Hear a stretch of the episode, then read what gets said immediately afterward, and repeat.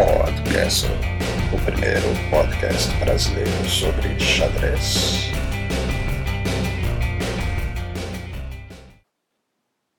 Olá, hoje é sábado 22 de novembro de 2014. Eu sou Alexandre Segristi e este é o Podcast.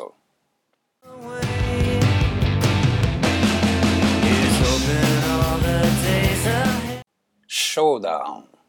E o Aronian perdeu.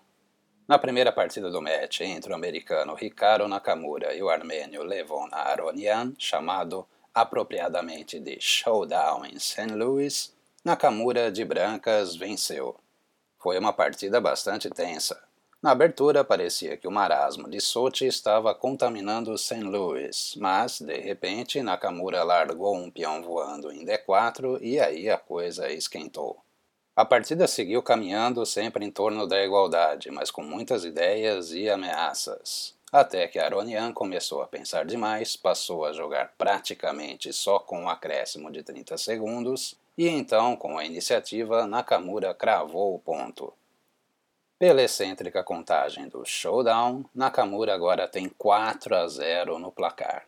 Cada partida pensada vale 4 pontos, serão jogadas quatro partidas, de ontem, dia 21, sexta, até segunda. Depois, na terça-feira, teremos 16 partidas de Blitz, que aí vão valer um ponto cada uma. Hoje, daqui a pouquinho, às 18 horas, tem mais. A Aronian vai de brancas.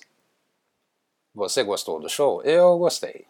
Temos lá Jennifer Shahad e Big Yasser Seirawan, grande apreciador das bandas da Sub Pop, diga-se de passagem, que faziam aquele papel clássico dos comentaristas sentados com um notebook à frente. Em outra parte do estúdio, o grande mestre Maurice Ashley brilhava com o chess base ligado numa tela touchscreen. Só faltou mesmo chamarem um psicólogo para analisar as reações caras e bocas dos jogadores e também monitorar o batimento cardíaco. Showdown, mas bem que podia ser show de bola.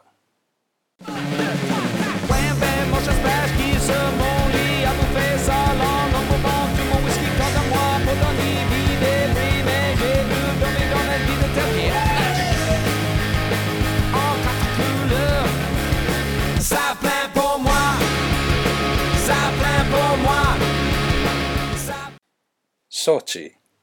Mais um empate ontem. A décima partida do match entre o atual campeão, o norueguês Magnus Carlsen, e o desafiante, o indiano Viswanathan Anand, terminou em empate. Magnus segue liderando com um ponto à frente, agora 5,5 a 4,5. Foi o quarto empate consecutivo. Amanhã, domingo, teremos a décima primeira partida. Magnus vai com as brancas. É, Nandão, o tempo está contra você. Só faltam duas. Eu não sei o que acontece com o Anand. Se nem na Glenfer do sujeito conseguir criar uma posição com chances de vitória, então. então já era. Fico com a impressão de que Vichy tem medo de Carlsen. Em nenhum momento o indiano jogou para vencer este match. Pareceu sempre esperar. Ou esperar Magnus ir para cima, ou esperar Magnus errar. O erro de Carlsen até apareceu mas Anand estava ocupado demais procurando a defesa que levaria ao empate, que nem viu o lance que lhe dava uma vantagem decisiva. Há de se dizer também que, sim, Carlsen aparenta levar o match em banho-maria, fazendo o mínimo possível para conservar o cinturão. Das partidas que empataram, só forçou mesmo a sétima, a que teve mais de 100 lances. Enfim, amanhã teremos mais uma partida. Vamos torcer para que ao menos Magnus force um pouco. Precisamos de ação em Sochi.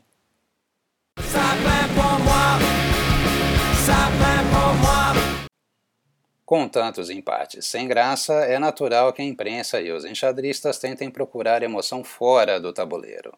E daí a coisa pode desandar. Não sei se vocês viram, mas Arkady Neidich em entrevista ao jornal alemão Frankfurter Allgemeine, afirmou que Carlsen, de certa forma, tem muita sorte. Segundo Neidich, se analisarmos as vitórias de Magnus contra os melhores do mundo, os outros melhores jogadores do mundo, veremos que esses jogadores cometem erros que não acontecem quando se enfrentam entre si ou quando enfrentam outros jogadores. Esses erros, segundo Neidich, só acontecem contra o norueguês. Não apenas acontecem, como se repetem. Não custa lembrar que Arkady Neidich venceu Magnus Carlsen de pretas em Tromsø durante as Olimpíadas de Xadrez. E o Aronian perdeu.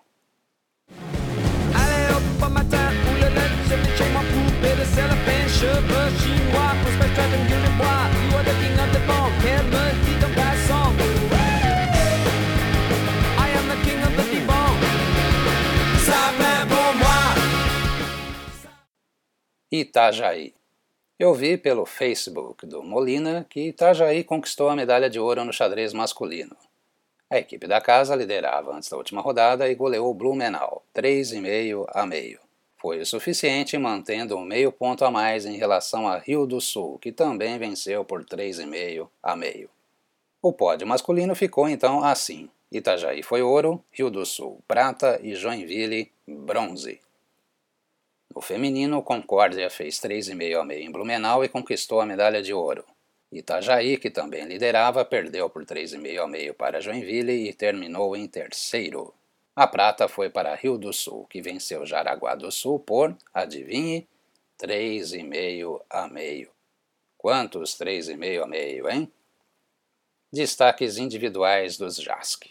No masculino, Juliano Zonta brilhou e fez 7 em 7.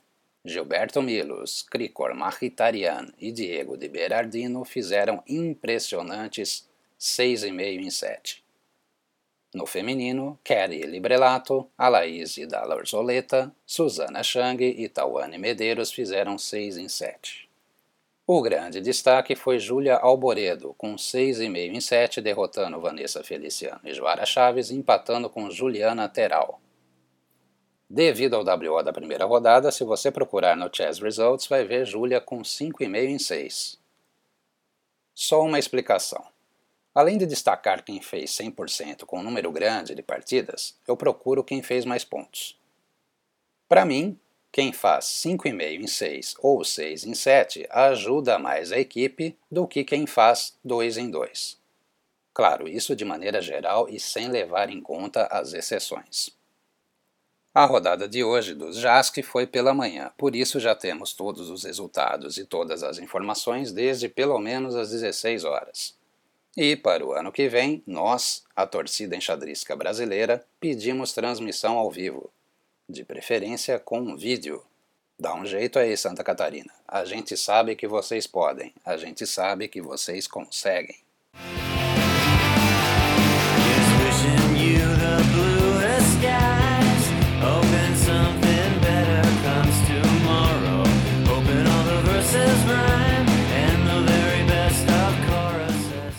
E o Aronian perdeu.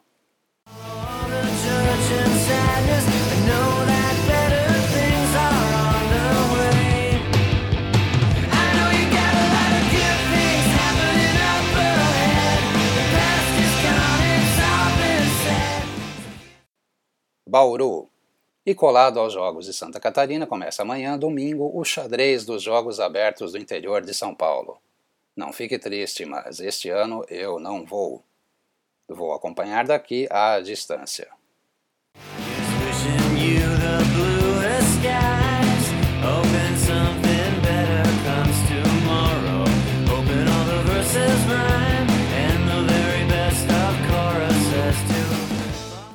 Se você não ouviu o episódio anterior, o podcast número 14, talvez esteja estranhando haver um cast no sábado e não na sexta-feira. É que ontem fui a uma premiação chamada Troféu Destaque, então ficou impossível gravar. E também, como a rodada final dos Jazz, que era na manhã de hoje, deixei a gravação para a tarde deste sábado. E falando nisso, o que você prefere? Episódio na sexta-noite ou no sábado?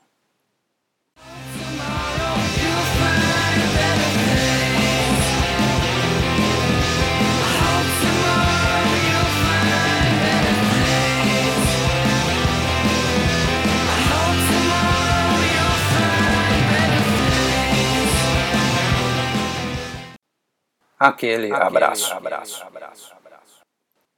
Abraços especiais hoje para o pessoal do Twitter, Antônio Souza e Leandro Oliveira. Valeu, pessoal! Siga você também o podcast no Twitter, arroba podcastlebr, importante colocar esse BR no final.